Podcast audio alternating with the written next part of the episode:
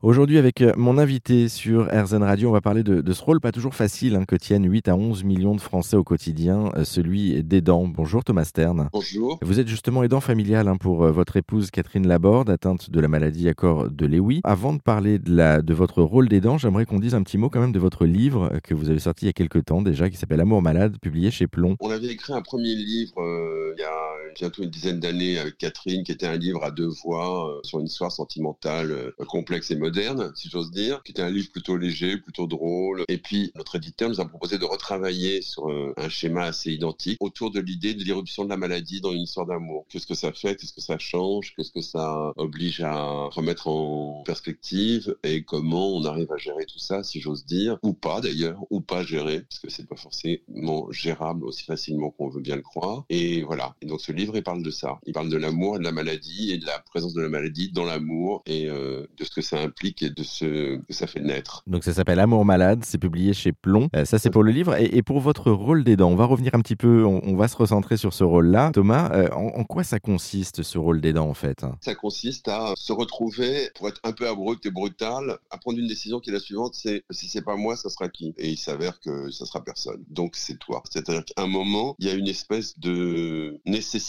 quasi euh, morale, voire métaphysique, de devenir la personne de référence et de soutien d'une personne qui, dans le monde où on vit, se retrouverait, on va dire, pas mal laissée sur le bord, notamment parce que disparition des structures familiales traditionnelles, euh, qui étaient longtemps des structures d'accueil pour les, les gens euh, dans les familles qui avaient des problèmes, atomisation de la famille, euh, dislocation et recomposition des familles, enfin, extrême versatilité du champ familial, relative indifférence de l'État au problème du vieillissement. Donc on est un peu dans une solution où le vieillissement est un peu gérer sur le mode de la gestion des déchets, je, fais un peu polémique, et où l'aidant se redécouvre à la fois dans une nécessité sentimentale, morale, affective, et une extrême solitude. Et je pense que la première chose qui définit un aidant, c'est euh, la solitude. Comment vous faites au, quotidien, du coup, pour gérer ce rôle? Au début, j'ai cru que j'ajustais par euh, devoir, et puis je me suis aperçu qu'au fond, j'ajustais par amour. Les aidants, c'est des gens qui jouent avec les limites, parce qu'ils sont confrontés à des gens euh, qui commencent à ne plus du tout à ressembler à ce à quoi ils ressemblaient auparavant, et qu'il faut maintenir dans cette dissemblance, dans cette disparité, dans cette euh, catastrophe, un lien. Vous avez quelqu'un pour vous aider, vous, en tant qu'aidant, ah. euh, derrière, ou pas du tout? Il y a des gens qui viennent m'aider de manière euh, rémunérée, qui m'aident et qui me sont indispensables. Il y a un éventail d'intervenants paramédicaux, des kinésithérapeutes, des orthophonistes, un neurologue, mais dans la vie quotidienne, parce que le vrai problème de l'aidant, c'est la gestion de la vie quotidienne. L'aidant, il n'est pas médecin. Moi, je suis pas médecin. Hein. Je suis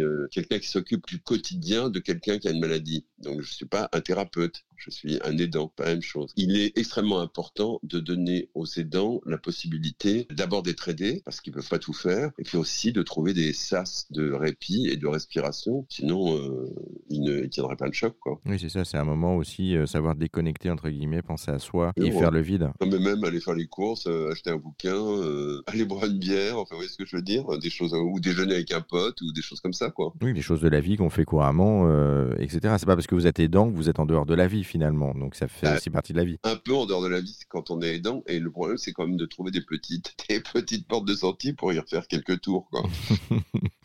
bon, en tout cas, merci beaucoup euh, Thomas Stern pour cette, euh, cet échange. Euh, on, en sait un petit peu plus sur ce rôle d'aidant grâce à vous. On, a abordé, en tout cas, on a tenté d'apercevoir un petit peu votre quotidien et savoir ce que, ce que vous vivez au, jour le jour. Merci beaucoup pour cette approche. Et puis pour en savoir un petit peu plus justement sur votre histoire, je le rappelle, il y a ce livre, Amour malade, paru chez Plomb, dont on faisait référence en tout début. Et puis également, on a mis quelques liens sur l'association, euh, sur une des associations qui s'occupe de cette maladie euh, dont est atteinte votre épouse, la maladie à corps de Lewy. Euh, pour en savoir plus, on a mis tous les liens sur notre site internet rzn.fr. Merci à vous Thomas. Merci.